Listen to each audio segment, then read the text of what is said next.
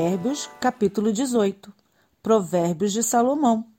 Quem não gosta de estar na companhia dos outros só está interessado em si mesmo e rejeita todos os bons conselhos. O tolo não se interessa em aprender, mas só em dar as suas opiniões. Os maus são desprezados e quem suja o seu próprio nome passa vergonha. A linguagem humana é profunda como o mar e as palavras dos sábios são como os rios que nunca secam. Não é certo dar razão ao culpado, deixando de fazer justiça ao inocente.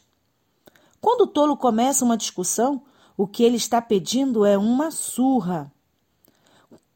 Quando o tolo fala, ele causa sua desgraça, pois acaba caindo na armadilha das suas próprias palavras. Os mexericos são tão deliciosos como gostou, como gostamos de saboreá-los. O trabalhador relaxado é companheiro daquele que desperdiça.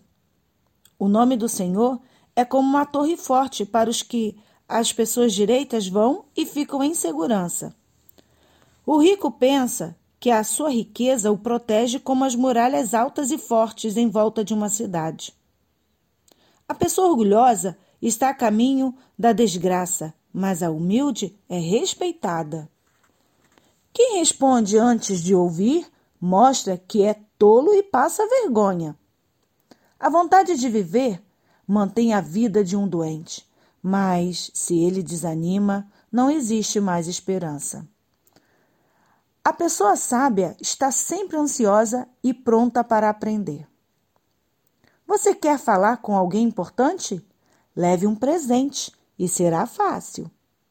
Aquele que é o primeiro a fazer a sua defesa parece ter razão, mas só até que a outra pessoa comece a lhe fazer perguntas.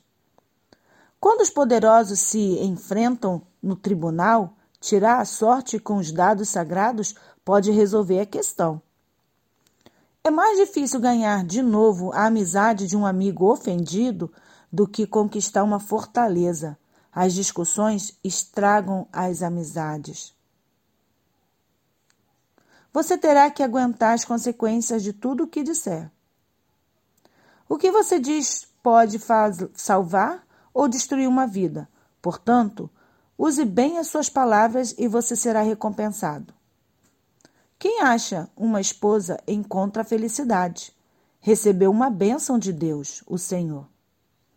O pobre pede licença para falar, mas o rico responde com grosseria. Algumas amizades não duram nada, mas um verdadeiro amigo é mais chegado que um irmão.